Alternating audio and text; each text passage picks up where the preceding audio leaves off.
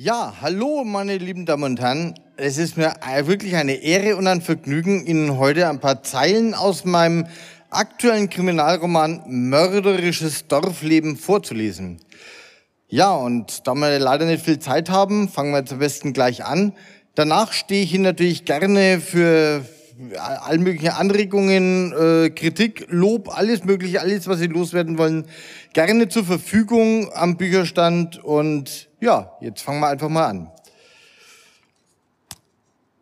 Ich saß auf einer Holzbank vor dem Sitzungssaal und wartete seit über einer Stunde darauf, dass man mich aufrief.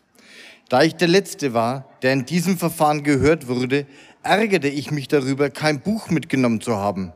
Allerdings hatte ich auch nicht gedacht, dass sich die Anhörung so lange hinziehen würde. Unser Nürnberger Gerichtsgebäude ist nun wirklich in die Jahre gekommen. Und ich fragte mich, ob diese alte, unbequeme Bank auch schon zu Zeiten der Nachkriegsprozesse hier in diesem Flur gestanden hat. Es hätte mich jedenfalls nicht gewundert. Bestimmt könnte diese Bank interessante Namen nennen, wer alles schon auf ihr gesessen hatte. Die Bodenfliesen erinnerten mich an den Charme meiner Grundschulzeit in der Bismarckschule und die Wände hätten auch schon lange mal wieder einen neuen Anstrich vertragen können. Alles hier schrie einfach nach einer dringenden Renovierung. Schon seltsam, was einem alles durch den Kopf geht, wenn man nur lange genug Zeit hat oder eben wie ich auf etwas warten musste. Gerade als ich mir zum wiederholten Mal meine Unterlagen durchlesen wollte, obwohl ich alles längst auswendig kannte, öffnete sich die Tür des Sitzungssaals und ein Gerichtsdiener rief mich auf. Ich hatte bereits einige Gerichtsgutachten erstellt und wusste genau, was mich erwartete und welche Fragen man mir stellen würde. Dennoch war es heute anders. Als ich den Gerichtssaal betrat, sah ich eine Handvoll Personen, die alle auf der rechten Bank auf den Zuschauerplätzen saßen.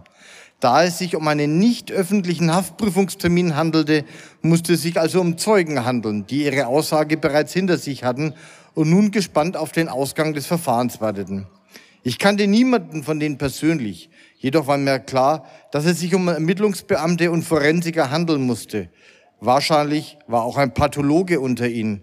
Zwar wurde keine Leiche gefunden, allerdings fand man so viel Blut am Tatort, dass man von einem Tötungsdelikt ausgehen musste. Auf der linken Seite saßen Herr und Frau Kreidlinger. Ich hatte sie letzte Woche während einer Sitzung mit ihrem Sohn kennengelernt. Es war beiden anzusehen, wie sehr sie unter der ganzen Sache litten und dennoch fest hinter ihrem Sohn standen. Sie hatten mit Stefans Behinderung schon mehr als genug zu leisten, aber jetzt sollte ihr Sohn die elfjährige Laura umgebracht haben.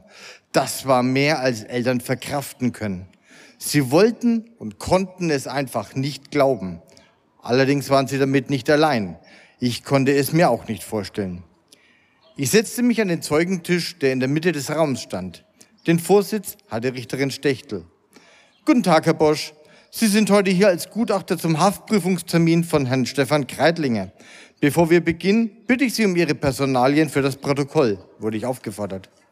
Ich wandte mich an den Gerichtsschreiber, nannte meinen Namen, Adresse und meinen Beruf, psychologischer Psychotherapeut. Als dieser meine Angaben aufgeschrieben hatte, warf ich einen Blick auf den, Link, auf den Tisch links von mir, an dem Dr. Lossmann und sein Mandant saßen. Stefan Kreitlinger war 21 Jahre alt und überragte seinen Verteidiger um einen ganzen Kopf. Er lächelte mich freundlich an. Es war ein unschuldiges Lächeln und jeder, der ihn ansah, wusste instinktiv, dass dieser Mensch nie etwas Böses hätte tun können. Er saß einfach nur da und lächelte verträumt. Herr Bosch, Sie sind heute hier, um uns etwas über den psychischen Zustand von Herrn Kreitlinger zu erklären. Wie Sie ja wissen, erhebt die Anklage die Anschuldigung der fahrlässigen Tötung der elfjährigen Laura Grindel, für die Herr Kreitlinger in dringendem Tatverdacht steht.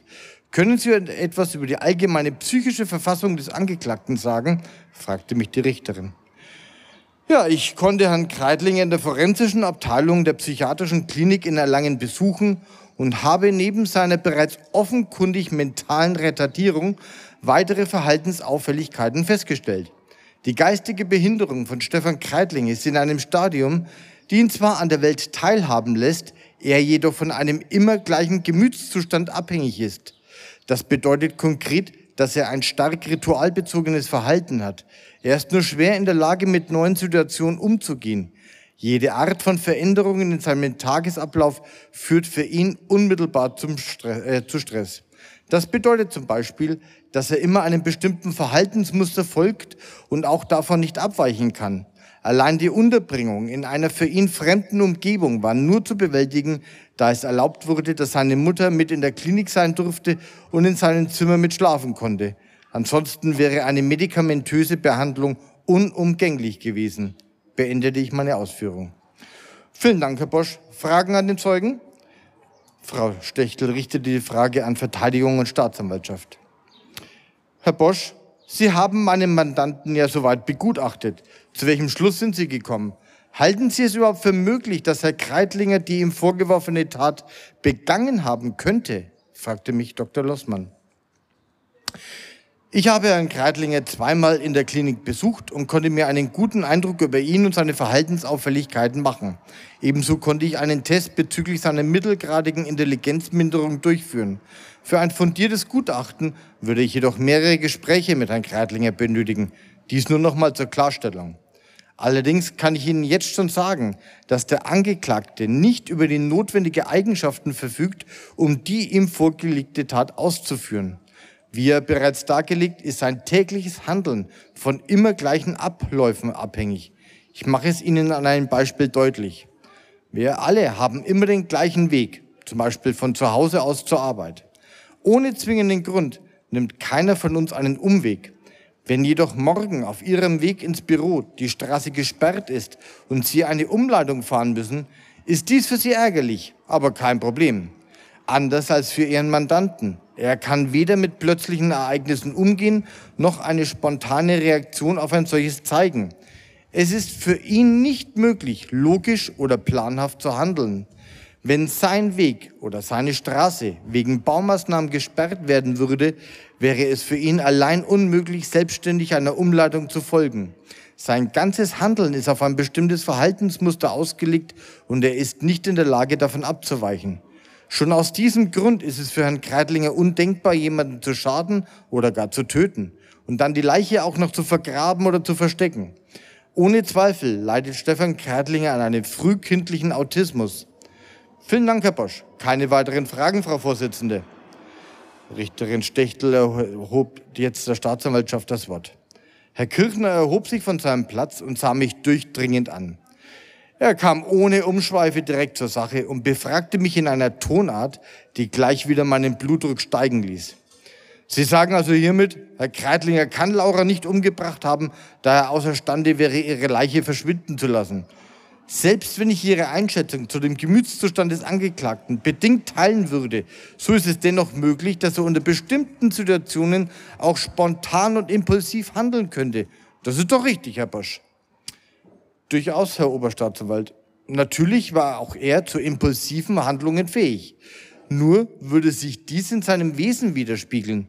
Wenn ihn ein Ereignis unvorbereitet trifft, ist er nicht in der Lage, logisch darauf zu reagieren.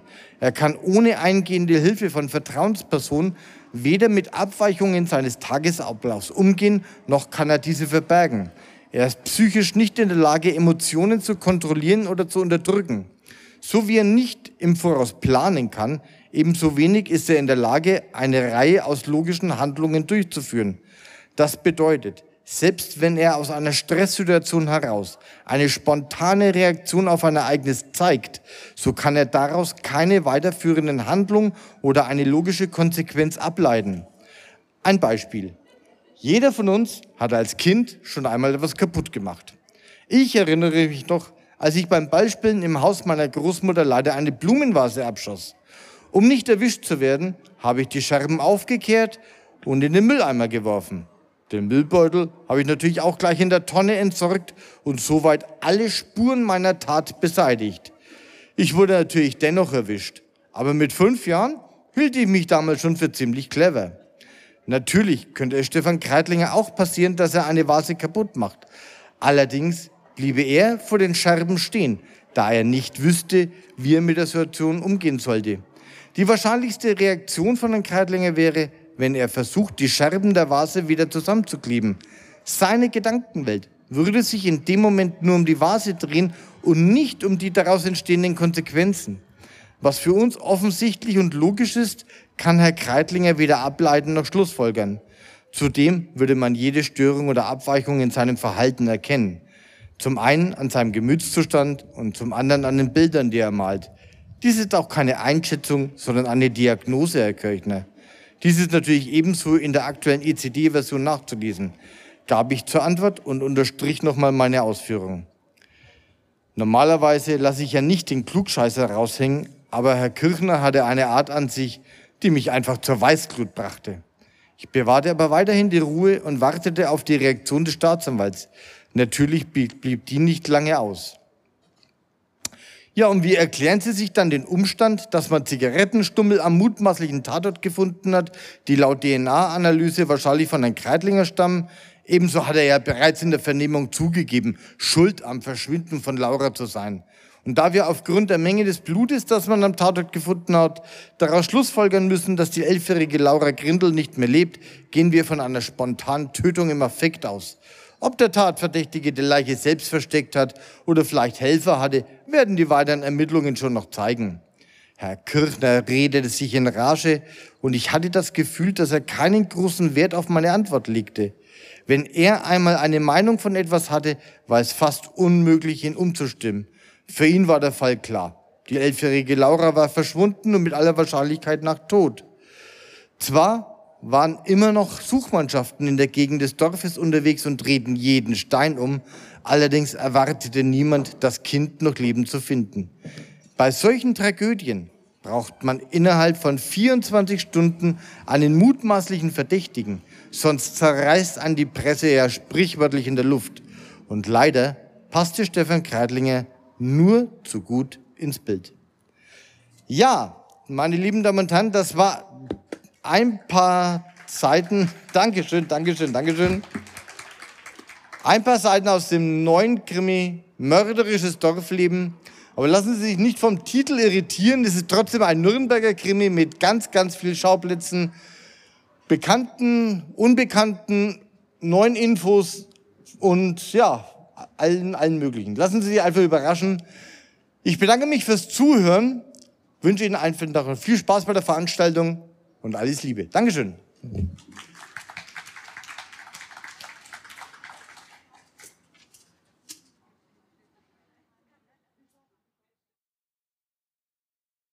So, meine Damen und Herren, mein Name ist Margit Heumann. Und das Buch, aus dem ich lese, heißt äh, So viel Schwein geht auf keine Kuhhaut. Es geht kriminalistisch weiter, aber auf eine ganz andere Art. Meine Krimis sind Schmunzelkrimis.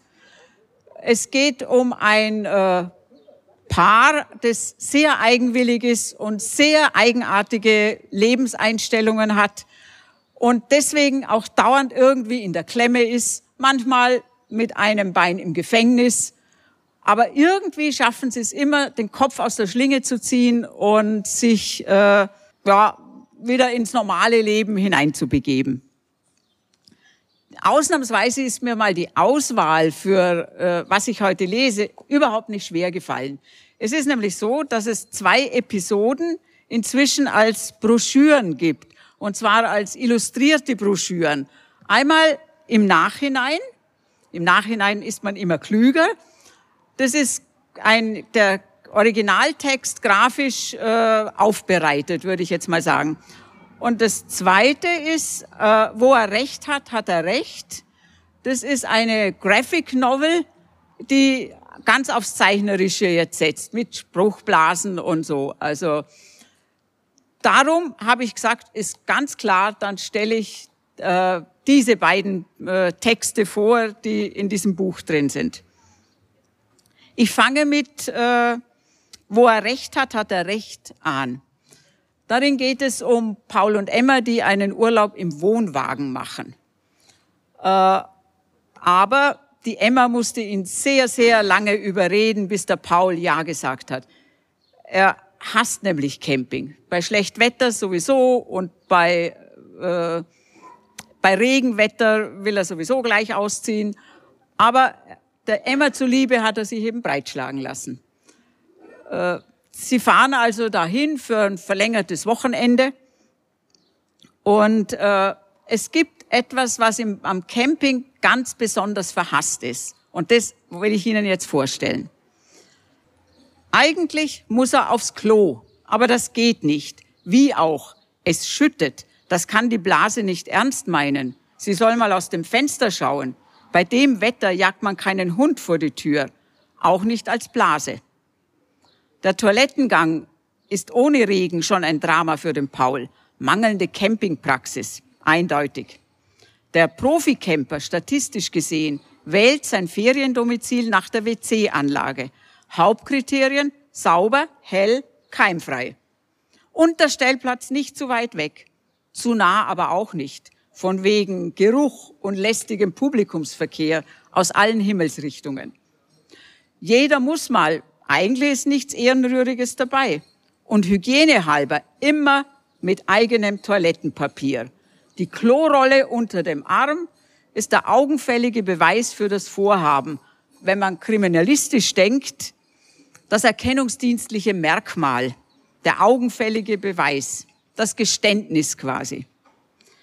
Außerdem, sie weist auf Motive und Beweggründe hin, auf intime Details wie Sensibilität, Allergien, Geschmack, Umweltbewusstsein und Geldbeutel, je nachdem, ob zwei- oder vierlagiges Papier mit Blümchen bedrucktes oder einfarbiges samtweiches für Mimosen und Muttersöhnchen, recyceltes Ökopapier für Umweltaktivisten, damit kann man ihn jagen. Viel zu grau und rau, da vergeht ihm alles.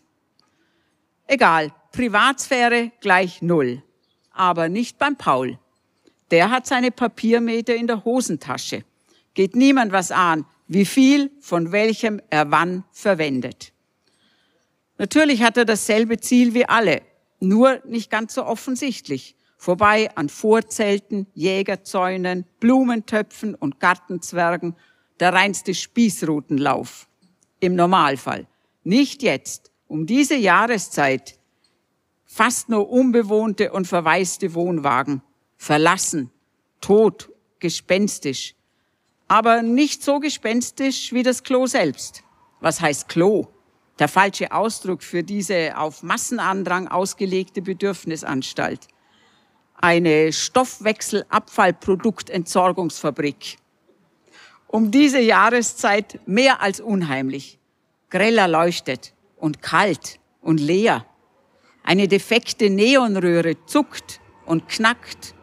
Jeder Ton widerhallt. Einmal spülen klingt wie die Niagara-Fälle.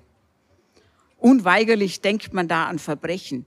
Jede Kabine ein Grab ist vielleicht eh dasselbe. Auf jeden Fall absperrbar und keine Fluchtmöglichkeit. Das wird noch wichtig. Der Paul denkt an einen Ort für grausame Schandtaten, brutale Morde, die Todesschreie vervielfacht durch das Echo, Blutlachen, Blutflecken, Blutspritzer, überall.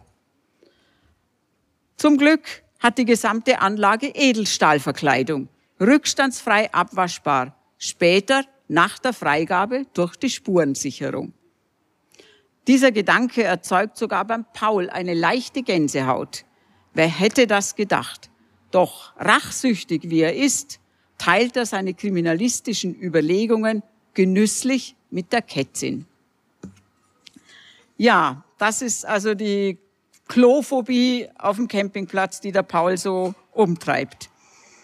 Es gibt aber etwas, was er noch mehr hasst als äh, Camping. Das sind Tiroler Knödel. Ich nehme an, Sie wissen, was das ist. Brotwürfel zusammengepanscht mit Ei und Mehl und mit Speck durchsetzt und dann in Salzwasser gekocht. Da, die manche sind dann so matschig schleimig in der Konsistenz, andere wiederum strohtrocken. Also auf jeden Fall, der Paul hasst sie. Und wenn Ihnen ein, ihn ein Wohnwagennachbar mit Tiroler Knödel-Einladungen verfolgt und seine Ablehnung einfach nicht begreifen will, dann weckt das bei ihm einfach Mordgelüste, die er auch auf seine Weise in die Tat umsetzt. Wie geplant hat der Paul gewartet. Pünktlich ist der Nachbar zu seinem nächtlichen Klogang aus dem Wohnwagen geklettert, in raschelnder Regenpellerine. Das ist gut für den Plan gewesen, dass das Plastik so laut geraschelt hat. Der Paul ist ihm gefolgt. Nur im Pullover mit Schirm schleicht es sich schlecht. Sofort ist er klitschnass, aber da muss er durch. Und die Tatwaffe hat er unterm Arm. Als der Knödelkoch auf dem Weg in eine der Kabinenzellen ist, schleicht ihm der Paul auf leisen Sohlen hinterher. Das Werkzeug griffbereit, Tür zu und schon hat er die Abdeckung seitlich verschoben und mit, dem, mit der Zange den Sechskant im Schloss rumgedreht. Fertig. Sicherheitsverriegelung. Nur vom Personal zu öffnen. Das hat er von einer ehemaligen Toilettenliebe gelernt. Das Opfer, stell dir vor, ist so beschäftigt mit dem Ausziehen seiner Plastikhaut, hat nichts gehört und nichts gemerkt von diesem Schachzug. Umso besser fällt kein Verdacht auf den Paul. Eigentlich auf niemanden. So ein Schloss kann auch mal klemmen. Fluch der Technik. Ärgerlich, aber es kommt vor. Der Paul, sehr zufrieden mit diesem Teil seines Plans, soll der Unglückskoch schmoren, bis er schwarz ist. Er wird nie mehr Tiroler Knödel kochen. Und schon gar nicht für ihn. Das ganz sicher nicht. Und dann hat er nur noch einen Gedanken. Nichts wie weg. Der Paul ist durch die Dunkelheit gerannt, durch den Regen, Richtung Wohnwagen. Und da ist es passiert. Das Unvorhersehbare. Da haben sie, das darf doch nicht wahr sein, seine Gedärme zu Wort gemeldet. Dringend, mit Macht, ausgerechnet im unpassendsten Moment. Jetzt ist Polen offen. Der Paul hat sich gekrümmt und den Bauch gehalten, die Pobacken zusammengezwickt und geflucht, hin und her gerissen zwischen nichts wie weg und unbedingt aufs Klo. Er hat natürlich davon gehört. Den Täter zieht es immer zum Ort seiner Missetat zurück. Aber so prompt, so postwendend, das hat er nicht erwartet. Er widersetzt sich. Er wehrt sich gegen den Drang aus seinem Bauch und den Zwang aus seinem Kopf. Und schnell ist eines klar. Zurück in die Toilettenanlage geht er nicht. Auf gar keinen Fall. Er kennt sich. Er ist eine gute Haut. Keiner Fliege kann er was zu Leide tun. Und wenn der Knödelkoch um Hilfe ruft, wer weiß, ob er nicht schwach wird. Und so schnell schaut er gar nicht, ist die Klotür aufgesperrt und der Weg frei gemacht für neue Tiroler Knödel. Blutrot hat er sie vor Augen gehabt. Hunderte, Tausende. Nein, das erträgt er nicht. Es gibt auch noch andere Bedürfnisanstalten das war jetzt ein Einblick. Das ist noch nicht ganz das Ende der Geschichte, aber ich wollte ja das andere Buch auch noch vorstellen, der andere Heftel vorstellen. Und drum wechsle ich mal. So im Nachhinein äh, ist man immer klüger. Darin geht es um Biolandwirtschaft.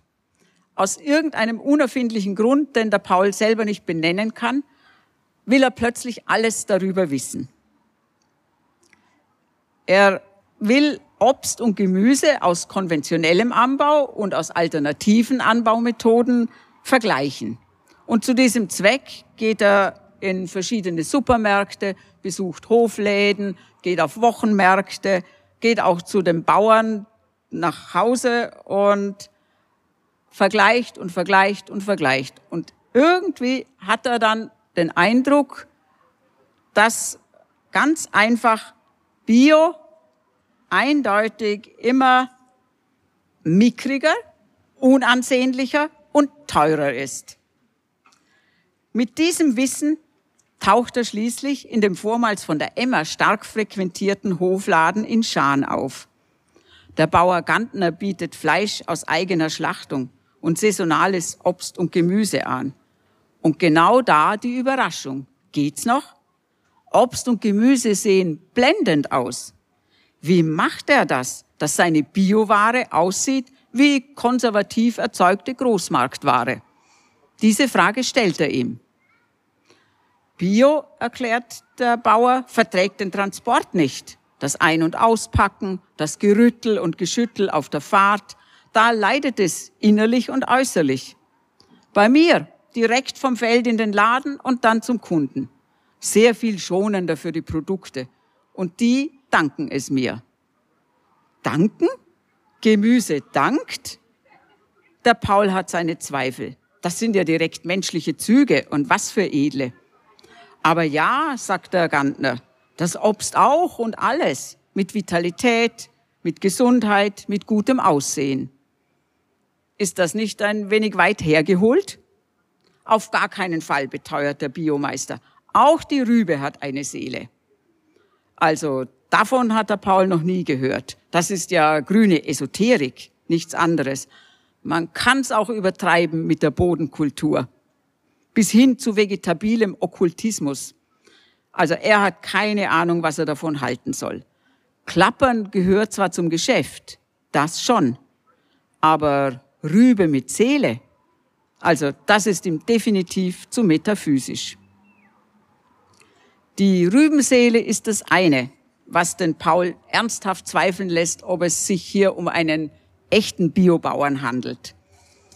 Und dann macht er noch ein paar Beobachtungen auf dem Hof, die ihm wirklich jeden Verdacht äh, auffrischen, dass das irgendwo ein Betrug ist. Darum schleicht er sich eines Nachts von hinten auf den Hof auf der Suche nach handfesten Beweisen. Obwohl, was er sucht, so genau weiß er das gar nicht. Vielleicht nach Kanistern, nach Chemiedünger, nach suspektem Abfall, vielleicht Ordnern mit verdächtigen Rechnungen. Er durchstöbert also die verlotterte Scheune, jeden maroden Schuppen und alle Ecken dazwischen. Auf einmal tritt er auf Bretter, die verdächtig nachgeben. Erschrocken springt er zurück, dem Geruch nach, die notdürftig abgedeckte Jauchegrube. Das hätte gerade noch gefehlt, dass er einbricht. Pfui Teufel. Vorsichtig umrundet er die morschen Bretter, muss stattdessen über die Abdeckfolie des Fahrsilos schleichen. Schritt für Schritt, möglichst geräuschlos, er will sich ja nicht verraten. Da plötzlich bricht er ein. Da muss ein Hohlraum unter der Folie gewesen sein. Und er fällt hart auf Beton, reißt dabei Kantiges und Rundes mit sich, das polternd auf ihn drauffällt. Als er sich von seinem Schrecken erholt hat, prüft er erstmal seine Glieder. Beweglichkeit ist da, nur Hüfte und Ellbogen schmerzen, aber nichts Ernstes. Dem Himmel sei Dank. Auch die Taschenlampe ist heil. Und stell dir vor, was sieht er? Spritzmittel gegen Unkraut, chemische Düngemittel, Antibiotika für Schweine, Futtermittelzusätze, Wachstumsbeschleuniger, die ganze Palette, eine ganze Palette voll, versteckt im Fahrsilo. Also doch, murmelt er vor sich hin, habe ich's doch gewusst. Dieser Strolch, dieser Lump, dieser Halsabschneider, ich wünsche ihm die Pest an den Hals, ist gar kein Biobauer, sondern ein Betrüger, bereichert sich am Gesundheitsbedürfnis seiner Kunden. Na, der soll mich kennenlernen. Das mit dem Kennenlernen passiert dann schneller, als dem Paul lieb ist. Plötzlich hört er Schritte. Geht da jemand über Plastikfolie? Oder ist es eine Sinnestäuschung? Hoffentlich. Und wie er auf einen Kanister steigt, um vorsichtig aus dem Loch zu spähen, kommt ein Racheengel auf ihn zu größer und schwärzer als der Nachthimmel und mit langem Schwert. Und bevor er ganz begriffen hat, das ist der Bauer mit seiner Mistgabel, hat der Paul sich schon durch den Folienschlitz gezwängt und ist unterwegs auf der Flucht, rennt über das Plastik, hofft nur, da ist nicht noch so eine Fallgrube. Der Racheengel hinter ihm her. Der Paul rennt, wie er schon Jahre nicht mehr gerannt ist. Die Gefahr im Nacken. Die Missgabel zielt auf sein Herz, in die Lunge, zwischen die Rippen. Schon ein Stich in die Pobacke wäre schlimm genug. Mistgabeln sind immer bakterienverseucht. Er sieht sich schon am Blutvergiftung sterben. Vor ihm plötzlich die Jauchegrube, auch gefährlich, fast zu spät. Ausweichen ist nicht, also springen. Ein rekordverdächtiger Satz über die morschen Bretter. Angst verleiht Flügel. Geglückt. Und dann nichts wie weiter und weiter über das Feld Richtung Jägerstand, wo sein Auto steht, bis er nicht mehr kann. Aber erfreulich. Er hat den Verfolger abgeschüttelt. Gott sei's getrommelt und gepfiffen. Der Bauer hat noch weniger Laufkondition als der Paul, aber sicher mehr Muskeln und hätte garantiert kraftvoll zugestochen mit der Mistgabel. Warum es ihm, warum es ihm gelungen ist, äh, der Mistgabel auszuweichen, hätte ich Ihnen jetzt furchtbar gerne noch vorgelesen. Aber meine Lesezeit ist um. Ich kann Sie nur auf den Büchertisch verweisen. Da gibt's alle drei Bücher zu kaufen und auch die meiner Kolleginnen und Kollegen. Ich bedanke mich fürs Zuhören. Auf Wiedersehen.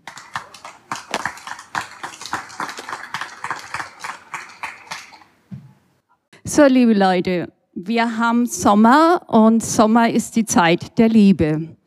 Und so geht es auch Sophie, einer jungen Frau, die endlich wieder geküsst werden will.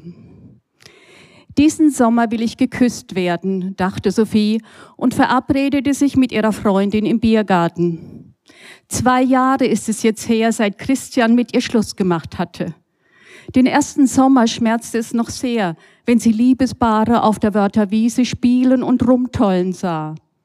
Sie nahm sich jedes Mal vor, nicht hinzuschauen, wenn diese eng ineinander verschlungen auf ihren Decken lagen und sich zärtlich liebkosten. Die ganze Welt schien glücklich und verliebt zu sein. Oft lag sie abends bei geöffnetem Fenster auf ihrem Bett, hörte unten vom angrenzenden Biergarten herauf die fröhlichen Stimmen und das Lachen. Auch das wollte Sophie nicht hören. Sie zog die Decke über den Kopf und weinte sich viele Male in den Schlaf. Doch diesen Sommer ging sie hinunter lief mehrmals durch den Biergarten, dessen Wirt ein Grieche war, und verabredete sich immer öfter mit Kolleginnen oder Freundinnen dort, so wie auch an diesem Abend.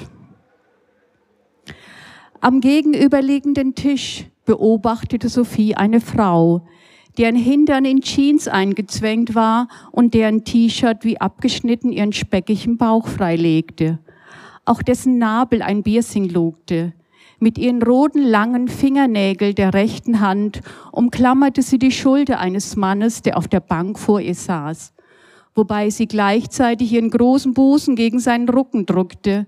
Mit der anderen hob sie ein Bierglas hoch und brustete ihren Freunden zu. Ihre Lippen waren tiefrot bemalt und ihr blonder Wuschelkopf fiel jedes Mal nach hinten, wenn sie wieder mit einem ihrer flotten Sprüche die ganze Reihe zum Lachen gebracht hatte. Diese Frau, dachte Sophie, konnte andere Menschen glücklich machen und ein tiefer Seufzer drang durch ihre Brust. In dem Moment sah sie, wie vom Nebentisch jemand zuwinkte. Es war eine Kinderhand und jetzt hob die Mutter die Hand und während Sophie noch überlegte, wer das wohl sein könnte, kamen die beiden schon auf sie zu. Es war Nikos, ein Schüler, den sie seit Jahren in der Grundschule betreute. Nein, dachte Sophie, ich hab Feierabend, ich will nicht. Doch da hatte die Mutter den Jungen schon auf Sophies Bank geschoben und sich daneben gesetzt. Seit vier Jahren hatte Sophie in der Schulberatung vergeblich versucht, die Mutter davon zu überzeugen, dass Nikos dringend Erfolgserlebnisse brauche und es am besten wäre, wenn er in eine Förderschule ginge. Auch wenn die Noten ausgesetzt worden war, lernte Nikos schnell die römischen Ziffern zu entschlüsseln, die nun auf den Probearbeiten standen. Und selbst als die Klassenlehrerin Sterne statt Ziffern auf sein Blatt schrieb, wusste Nikos, dass fünfzackige Sterne eine fünf bedeuten und sechszackige eine sechs. Er spürte, dass er von der Leistung her der Schlechteste in seiner Klasse war. Und Sophie war es leid, erneut über das Drama dieses Kindes sprechen zu müssen. Plötzlich standen der Vater und die Großeltern von Nikos ebenfalls auf und kamen zu Sophies Tisch herüber. Nikos wurde von seiner Mutter näher zu Sophie herangeschoben und dann wurden Onkel und Tante herbeigerufen, für die Platz gemacht worden war.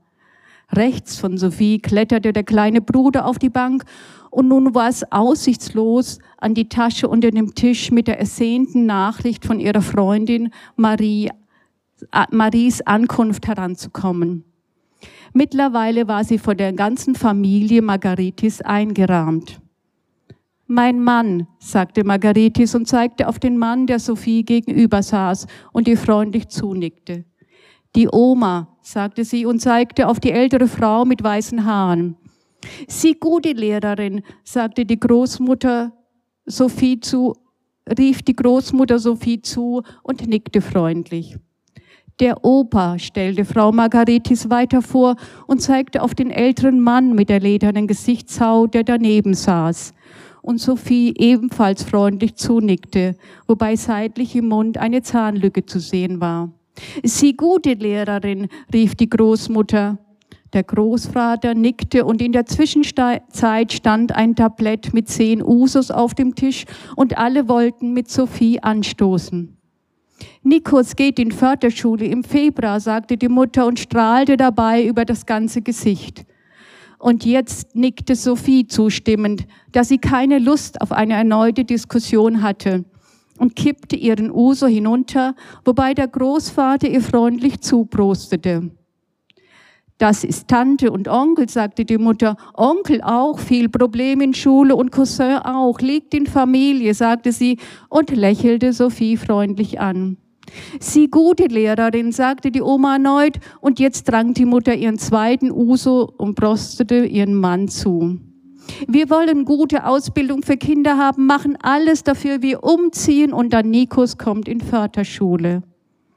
Sophie nickte und war erleichtert zu sehen, wie Platten mit griechischem Bauernsalat, gegrillten Kalamaris, Gyros, Tzatziki und Körbe mit Weißbrot auf den Tisch geschoben wurden und jeder einen weißen Teller bekam und somit das Thema in den Hintergrund geriet.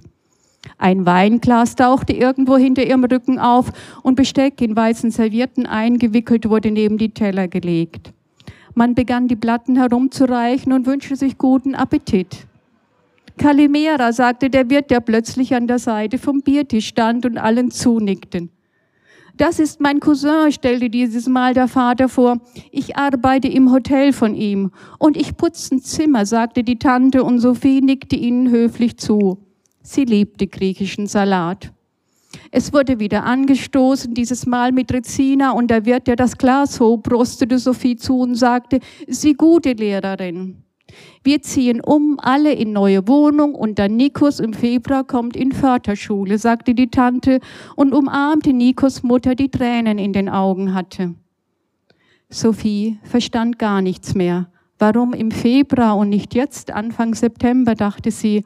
Und warum umziehen? Der kleine Bruder saß nun mittlerweile auf Sophies Schoß und so traute sie zu fragen, aus welcher Gegend in Griechenland denn die Ursprungsfamilie kam. Karpados, riefen alle wie im Chor. Sie Karpados kennen? Ja, sag, im August war ich dort wandern, antwortete Sophie. Wandern in heißer Sonne, das nicht gut. Blut fängt an zu kochen, sagte die Oma. Aber sie gute Lehrerin, schob sie gleich nach und wieder wollten alle mit ihr anstoßen.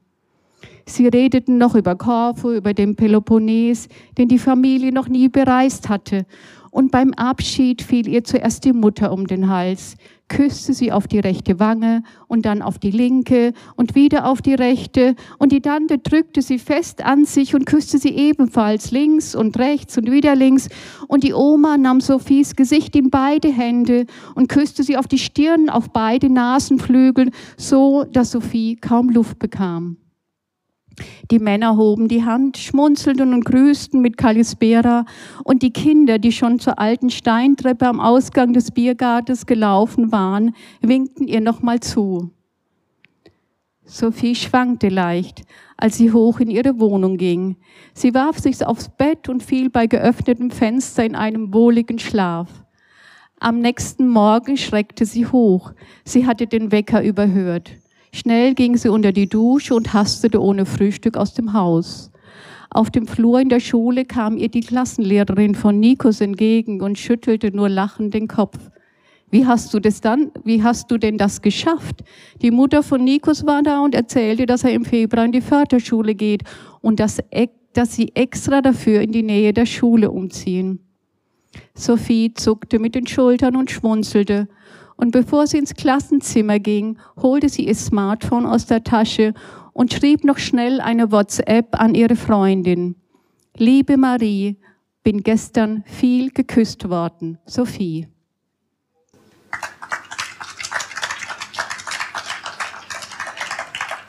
Also wie das manchmal so ist, man hat manchmal andere Träume, aber wie Dostoevsky mal gesagt hat, manchmal werden die Träume in anderer Form wahr.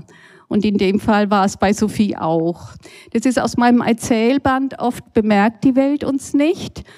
Aber vor allem möchte ich heute Werbung für meinen Roman machen, der heute auch auf im Radio, auf hörbaren Radiosender ist, vorgestellt wird, auf dem ich lese der auf der Longlist des Blockbusterpreises war. Und vielleicht hat ja jemand Lust auf Martha Schweigt. Es geht um drei junge und begabte Menschen, die aus, dem, aus der Enge des Dorfes ausbrechen wollen. Paul und Edwin lieben Martha. Doch sie liebt Paul. Als sie vergewaltigt und schwanger wird, wendet sie sich an Paul. Er bietet ihr an, sie zu heiraten, wem sie ihm sagt, wer der Täter war. Doch Martha schweigt. Vielen Dank fürs Zuhören und noch einen schönen Lesetag. Ich heiße Helmut Herrmann und vielleicht kennt mich der eine oder andere schon von den Wortkünstlern her. Ja, ich habe Ihnen heute Geschichte mitgebracht, die eigentlich ganz gut zu äh, dem Corona-Desaster passt, das da in den letzten ein, zwei Jahren jetzt abgelaufen ist und so. Und da reiht sich das eigentlich ganz gut ein. Die Geschichte hat den Titel DHL. Jeder weiß wahrscheinlich, was damit gemeint ist. Ich gebe es zu. Ich höre gerne Rockmusik. In meiner Region gibt es schon sehr lange einen Rocksender, den ich oft einschalte. Und genau das ist das Problem. Im Gegensatz zu früher bringen die nur noch Wiederholungen, was die gespielten Songs angeht.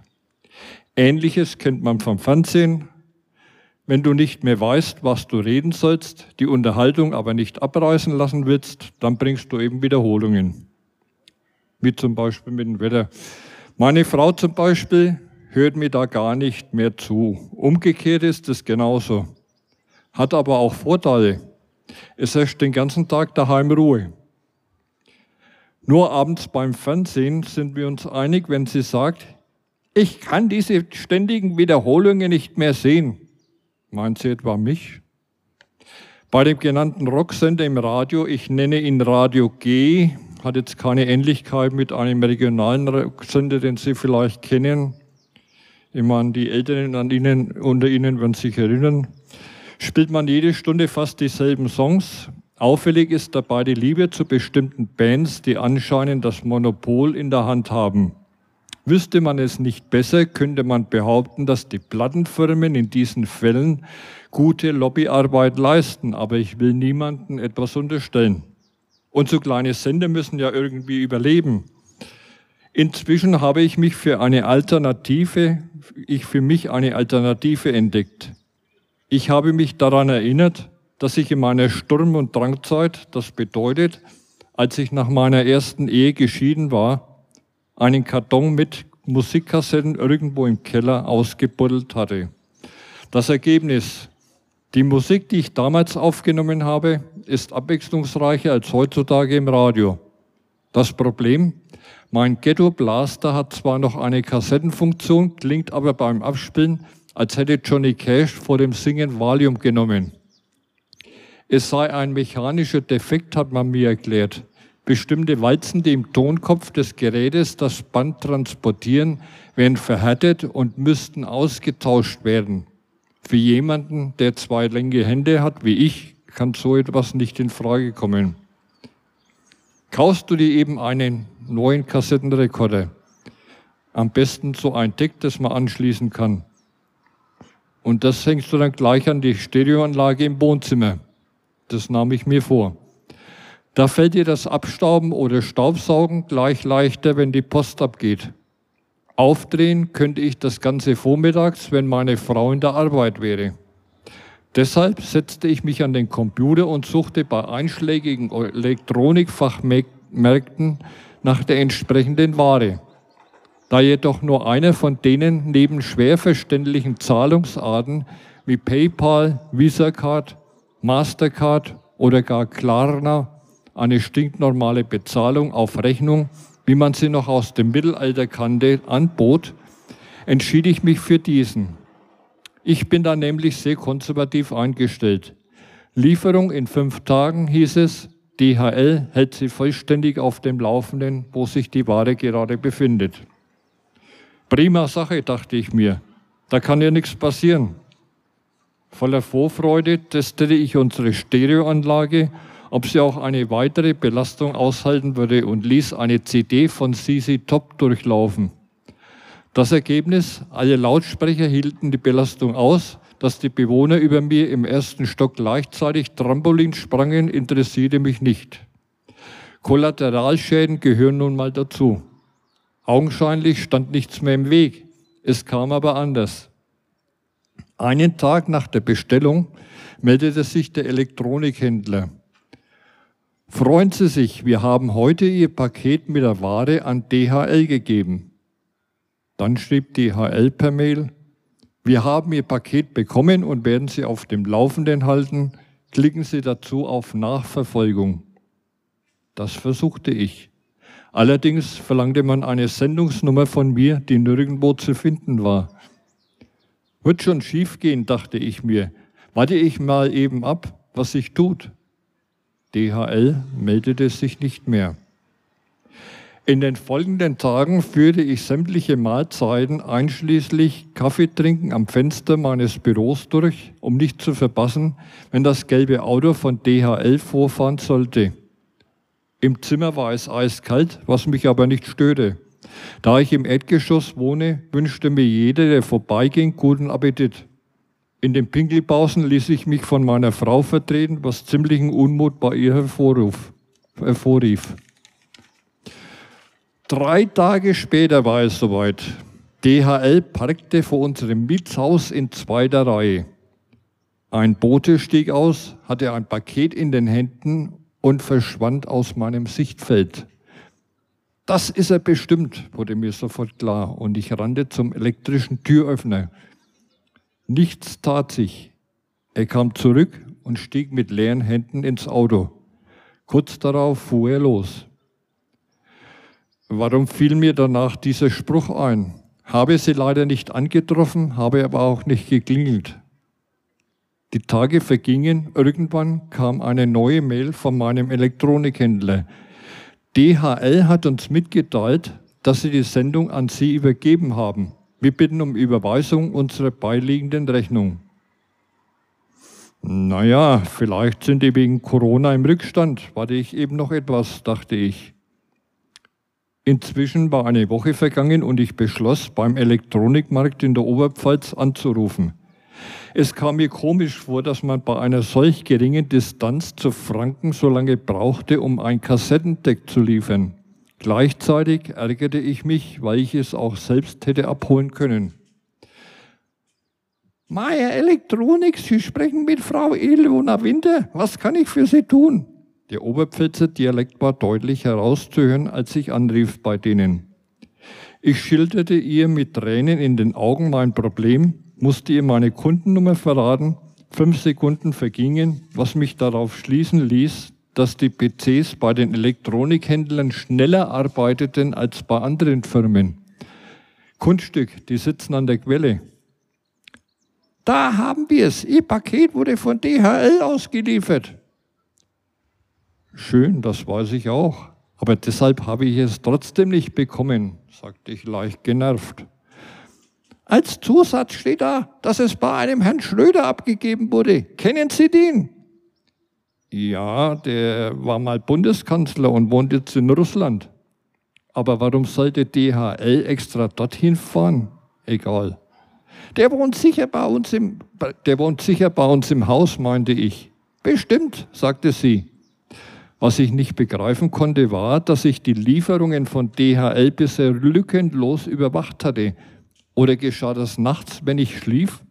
Erklärbar wäre es, denn die konnten sich in Corona-Zeiten nicht mehr vor Arbeit retten. Außerdem mussten sie auch noch E-Scooter einsammeln. Warten Sie, ich schaue mal nach, in welchem Stockwerk er sich befindet, entgegnete ich. Jetzt habe ich mir natürlich versprochen, es ja kein Problem. Legte den Hörer weg, stellte ihn aber vorher auf Lautsprecher, damit ich bei offener Wohnungstür weiter mit ihr kommunizieren konnte. Ich verließ die Wohnung und öffnete die Haustür, die sich keine vier Meter entfernt befand. An der Außenwand sah ich auf die Klingelschilder kein Schröder. Na toll, ich wollte wieder nach innen, ging aber nicht. Ich hatte den Schlüssel vergessen und die Eingangstür war zugefallen. Trotzdem musste ich zuerst diese Sache klären. Um den Wohnungsschlüssel konnte ich mich später noch kümmern. Ab jetzt geschah etwas, über das man lange danach noch im Haus und in der näheren Umgebung redete.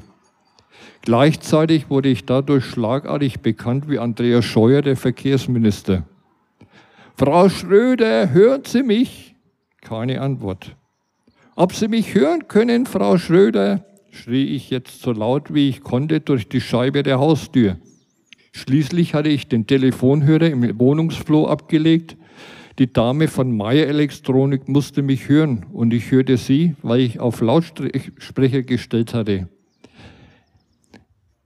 Ich heiße zwar nicht Schröder, sondern Winter, aber ich kann Sie verstehen, drang es von weit her nach außen. Sind Sie sicher, dass es sich um einen Schröder handelt? Ich wurde immer lauter. Inzwischen versammelten sich die ersten vorbeikommenden Passanten um mich. Ein älterer Herr, der nicht mehr so gut hörte, meinte, was wollen Sie mit einem Schröder? Hier steht eindeutig Schröder. Frau Winter ließ sich nicht beirren.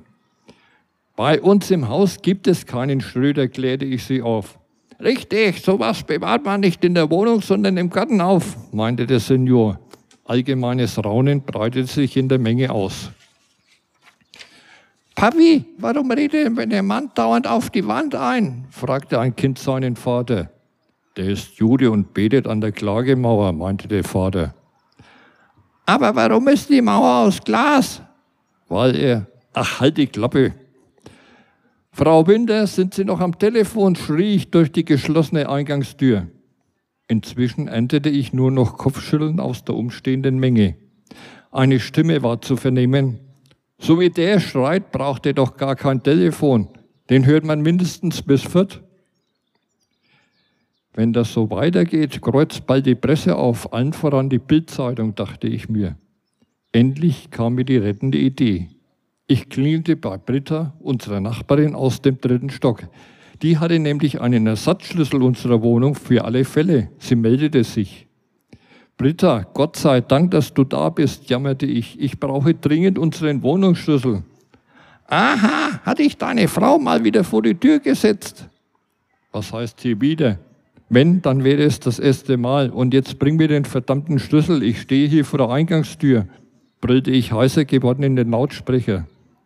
Warum sollte ich dir den Schlüssel geben? meinte sie Schnippis. Blöde Fragen erhalten blöde Antworten, weil ich vielleicht den Koffer vergessen habe. Hatte ich also doch recht? Ich war es leid zu diskutieren und klärte sie umfassend auf. Sie versprach mir so schnell wie möglich herunterzukommen. Zwischenzeitlich brüllte ich erneut durch die immer noch geschlossene Eingangstür. Frau Winter, Frau Winter, Nichts rührte sich mehr. Sie hatte sicher aufgelegt und würde ihren Kolleginnen und Kollegen von diesen Verrückten erzählen. Egal, musste ich eben selbst damit klarkommen. Diesen Schröder würde ich schon noch ausfindig machen. Dann stand Britta vor mir. Sag mal, kennst du einen Schröder? Ich wusste, dass sie durch den Klatsch mit der Nachbarschaft alle namentlich kannte. Ihre Antwort allerdings verblüffte mich umso mehr. Ja, der wohnt unter Hausnummer 7. Ich wohnte unter 1. Sollte dieser DHL-Bote vielleicht eine 1 nicht von einer 7 unterscheiden können? Das sagte ich auch zu Britta. Das ist normal hier. Die geben immer ihre Pakete drei Häuser weiter ab, wenn man nicht zu Hause ist. Am besten ist, du besorgst dir eine Glaskugel, dann bist du immer auf dem neuesten Stand, meinte sie. Ich war restlos bedient. Wenig später machte ich mich auf den Weg zu Schröder. Als ich ihm unten an der Eingangstür in die Sprechanlage meinen Namen nannte, wusste er sofort Bescheid. Ein freundlicher älterer Herr öffnete mir die Tür und deutete auf ein im Flur stehendes Paket. Ich ließ es bleiben, ihn zu fragen, weshalb er sich umgekehrt nicht schon längst nach mir erkundigt hatte. Zu Hause glücklich mit meinem Kassettendeck angekommen, nahm ich mir vor, die nächste Bestellung beim Händler selbst abzuholen, egal wo sich dessen Niederlassung befinden würde. Man könnte es ja mit einem Urlaub verbinden. So, und das war's. Und ich bedanke mich fürs Zuhören und wünsche Ihnen noch einen schönen Tag und vor allem einen schönen Aufenthalt. Danke.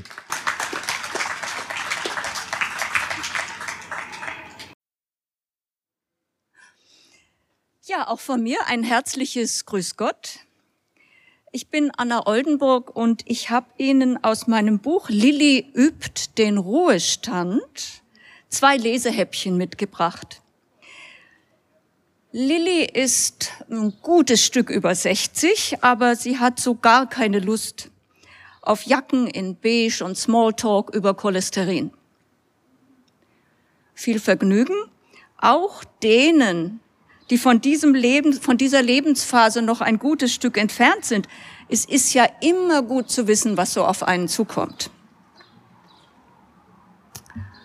Uh, Hammer. Was in meinem Haushalt fehlt, ist ein Hammer. Ich hatte mal einen mit einem robusten roten Griff, aber der hat sich dann leider mit meinem letzten Lebensgefährten davongestohlen. Ich mache mich also auf den Weg zum Baumarkt. Und dabei lerne ich auch die abgelegeneren Gegenden von Nürnberg kennen. Der Begriff Baumarkt ist übrigens ein Euphemismus. Er suggeriert gemächliches Schlendern vorbei an übersichtlich geordneten Ständen, einem Plausch hier, ein nettes Wort dort und vor allem freundliche Unterstützung bei der Suche nach dem gewünschten Produkt. Aber hier befinde ich mich nicht auf einem Markt. Hier bin ich gefangen in einem Labyrinth. Ich bedauere, meine Nordic Walking Stöcke zu Hause gelassen zu haben, aber ich beiß die Zähne zusammen und dann beginne ich zu marschieren nachdem ich trotz Anspannung aller Orientierungssinne immer wieder bei der Warengruppe Tapeten auflaufe, suche ich einen Berater. Ich suche, ich suche, ich höre überhaupt nicht mehr auf zu suchen. Und zweimal spreche ich hoffnungsfrohe Männer in Overalls an, die sich aber leider rasch als Kunden outen. Der erste macht mir Mut mit dem Zuspruch, ich habe hier schon seit drei Jahren keinen Verkäufer mehr gesehen. Der zweite feuert mich an. Renn, Mädchen! Da an der Rollstreppe, da steht einer. Und wie ich renne. So wie zuletzt bei den Bundesjugendspielen anno 1963. Doch ein glutäugiges junges Mädchen kommt mir knapp zuvor. Das Gespräch zwischen den beiden zieht sich. Ich hebe meine Hand, so wie früher in der Schule. Keine Reaktion. Die beiden haben bereits mehrfach das Thema gewechselt. Ich kann überhaupt keinen Bezug mehr zu den Waren eines Baumarktes herstellen. Daher frage ich scheu in eine kurze Redepause hinein. Bitte, entschuldigen Sie, nur eine Frage. Mein Gewinsel verhallt ungehört. Nach einer weiteren Viertelstunde schreie ich, Hammer, wo? Die beiden blicken amüsiert in meine Richtung. Der Verkäufer weist mit dem Ellenbogen in eine Richtung. Ich mache mich wieder auf den Weg, meandere mehrere Kilometer durch Regale voller Elektrokabel, Lüsterklemmen, Bohrmaschinen. Und da, zwischen mannshohen Brettern, entdecke ich schließlich einen zweiten Verkäufer, dem ich nun erleichtert meinen Wunsch nach einem Hammer vortrage. Haben wir nicht, knurrt er. Ich bleibe noch ein Weilchen stehen. Vielleicht muss meine Frage noch in sein Bewusstsein sacken. Vielleicht braucht er einen Moment der Besinnung. Hammer, flüstere ich. Aber der Mann klemmt stumm seinen Blick in fahlfarbenes Holz. Und ich stehe da wie ein vergessener Warenkorb. Sekunden später wälzt eben dieser Kundenberater seinen üppigen Leib aus dem Bretterstapel, um sich einer jungen Frau mit klatschmohnroten Lippen zuzuwenden. Aus ihm gurgelt es. Kann ich Ihnen vielleicht weiterhelfen? Nein, gibt sie schnippisch zurück. Aber wenn Sie Fragen haben, jederzeit gerne, ruft er in ihren grazilen Rücken. Auf dem Weg nach draußen beschäftigt mich die Frage, wie wahrscheinlich das wohl ist, dass ein Baumarkt mit einer Verkaufsfläche so groß wie der Nürnberger Tiergarten keinen Hammer im Sortiment hat. Zu Hause stelle ich mich vor den Spiegel. Ich überprüfe gründlich, ob ich vielleicht versehentlich eine Tarnkappe trage oder auf andere Weise unsichtbar geworden bin. Aber wie mit gesundem Menschenverstand ja überhaupt nicht anders zu erwarten, bietet mein Spiegelbild verlässlich den Anblick einer hm, mittelgroß bis, naja, vielleicht eher etwas kleinen Frau mit ziemlich breiten Hüften. Eigentlich nicht so leicht zu übersehen. Hm. Ich lege mich auf die Couch und denke nach. Um besser denken zu können, entkorke ich eine Flasche Chablis. Nach drei Gläsern höre ich auf zu denken und beginne zu handeln. Ich ziehe meine Turnschuhe aus, dann meine Jeans, dann mein grau-weiß gestreiftes T-Shirt. Ich reiß den Kleiderschrank auf. Mein Blick streift viel Blaues, bisschen Graues, bisschen Beiges und ein paar Tupfer Rot. Ich reiß das Rote von den Bügeln. Die Entscheidung fällt schnell. Das rote Spitzentop soll es sein, mit einem Jackett im selben Farbton. Wann, wann habe ich mir eigentlich sowas Aberwitziges zugelegt? Die Erinnerung an unvergessliche Stunden mit einem gewissen Bernd Peter brodelt hoch aus den Tiefen meiner Erinnerung. Ich gönn mir ein paar Minuten, weine drei Tränen in Memoriam. Und dann widme ich mich wieder meinem Schrank. Aber keine Hose, kein Rock aus diesem Sortiment kann mein Outfit angemessen komplettieren. Also wühle ich in der Kommode im Stapel, nie getragen, aber zu teuer zum Wegschmeißen. Und da werde ich fündig. Eine hautenge schwarze Lederhose mit Schlangenprägung. Vielleicht ein bisschen gewagt bei meinem Hüftumfang, aber das ist jetzt egal. Ich lege wieder eine kurze Gedenkzeit ein Uwe, du Lieber, wir waren nicht lange genug zusammen. Ich hatte keine Chance, dir in dieser Hose die Sinne zu verwirren. Noch ein paar Tränen, dann ab zum Schuhschrank. Mein Schuhschrank ist ein Mausoleum. Lauter nie getragene Modelle harren bei meinem Ableben der Entsorgung durch meine Kinder. Aber noch bin ich ja nicht tot, auch wenn ich mich heute schon mehrmals so gefühlt habe. Und die roten High Heels, die verschämt neben ebenfalls nie getragenen orthopädischen Einlagenläden. Das ist genau die richtige Wahl. So. Und jetzt ab in den Schminktiegel. Das Make-up ist schon, naja, so ein bisschen zähflüssig, die Wimperntusche bröselt und für einen gezielten Lidstrich bin ich ziemlich aus der Übung. Aber ich, ich reiß mich zusammen. Ich tusche, ich male, ich schattiere, verblende. Und als Krönung kleistere ich mir mit einem jahrzehntealten, brutal roten Lippenstift namens Velvet Sin Verlockung auf meine schmal gewordenen Lippen. Zum guten Schluss raufe ich mir die Haare, tupiere wie ein Weltmeister und produziere mit Unmengen eines vielbeworbenen Haarsprays Fülle in meinen schütteren Schopf. So, und jetzt wollen wir doch mal sehen, ob es immer noch so schwierig ist, einen simplen Hammer zu erstehen. Es klingelt. Also das passt jetzt nicht in mein Konzept. Es klingelt wieder und wieder. Ich schwanke auf den verdammt hohen Absätzen zur Wohnungstür und hauche Ja in die Gegensprechanlage. Warum machst du nicht auf, Oma? grantelt mich mein liebster und einziger Enkel an. Die Mama hat mir eine Musterpackung Stützstrümpfe für dich mitgegeben. Ich drücke auf den Türöffner. Vor mir steht nicht nur mein liebster Enkel Jonas, sondern auch eine schlachsige weibliche Gestalt mit Vergissmeinnicht Augen und einem Nasenring. Wie siehst du denn aus? ätzt Jonas in meine Richtung.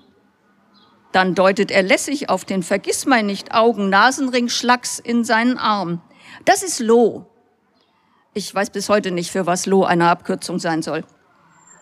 Aber Lo windet sich aus seiner Umklammerung. Hey, echt jetzt? Das ist deine Oma? Wispert sie? Hey, voll der Hammer.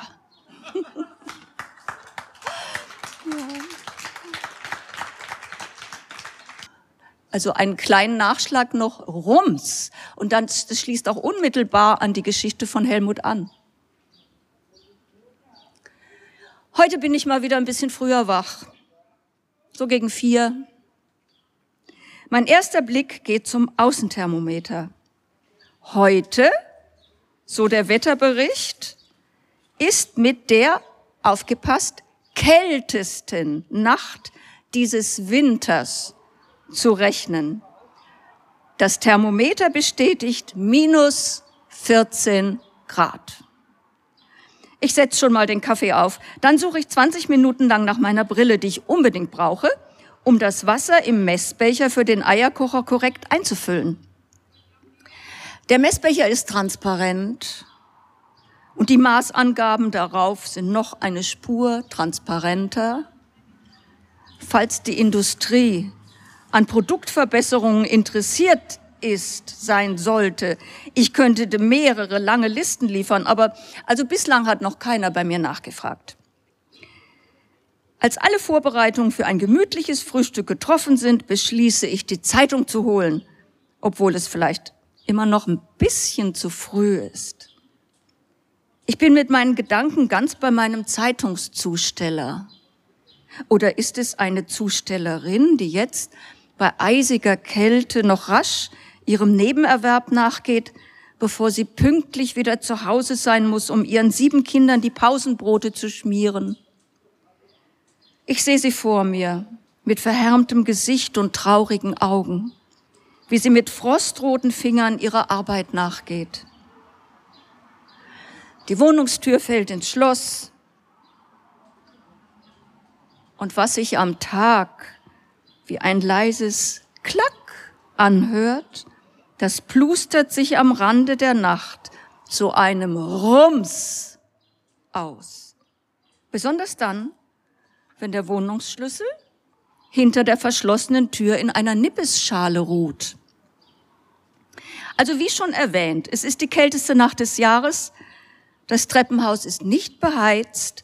Ich trage ein neckisches, etwas verschlissenes, kurzärmeliges Hemdchen mit dem Aufdruck Sweets for my sweet. Es ist ein Geschenk von dem Vater meiner Kinder. Und vielleicht, hätte ich mich nicht nur von ihm, sondern auch von seiner Geburtstagsgabe trennen sollen. Andererseits ist das Hemd so wahnsinnig bequem und hat sich analog zu seiner Trägerin im Lauf der Jahrzehnte in die Breite gedehnt und dafür an Länge verloren.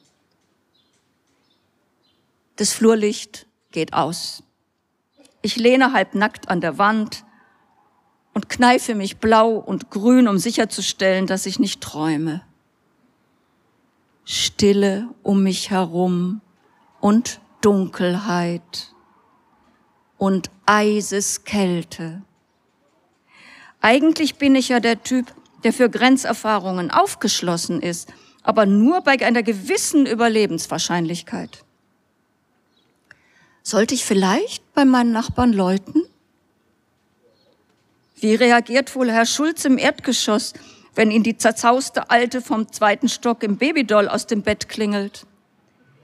Wie würde meine Erscheinung auf Familie Khalil vom dritten Stock wirken? Frau Khalil verlässt die Wohnung nur voll verschleiert. Und Frau Hofstädter Ingrid von ganz oben, also die leidet seit vielen Jahren an Paranoia und die öffnet, wenn überhaupt, nur ihrer Nichte, die das Essen bringt. Ich muss mir eingestehen, meine Lage ist verzweifelt. Ich spüre, wie die Eiseskälte meine Extremitäten erstarren lässt und mir die Urteilskraft raubt. Ich sacke in die Hocke und hoffe auf die Euphorie, die Erfrierende doch angeblich vor dem Exitus ereilt.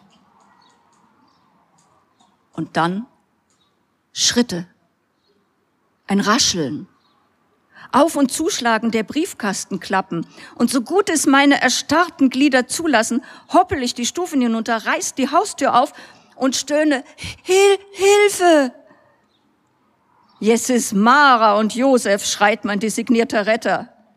Ich, ich halte mich nicht mit Erklärungen auf. Das verbietet der sibirische Luftstrom, der mir entgegenfaucht. Ich ziehe ihn ins Treppenhaus und umklammere seinen Hals. Bitte, Bitte, jammert der Zeitungszusteller, ich bin ein glücklich verheirateter Mann.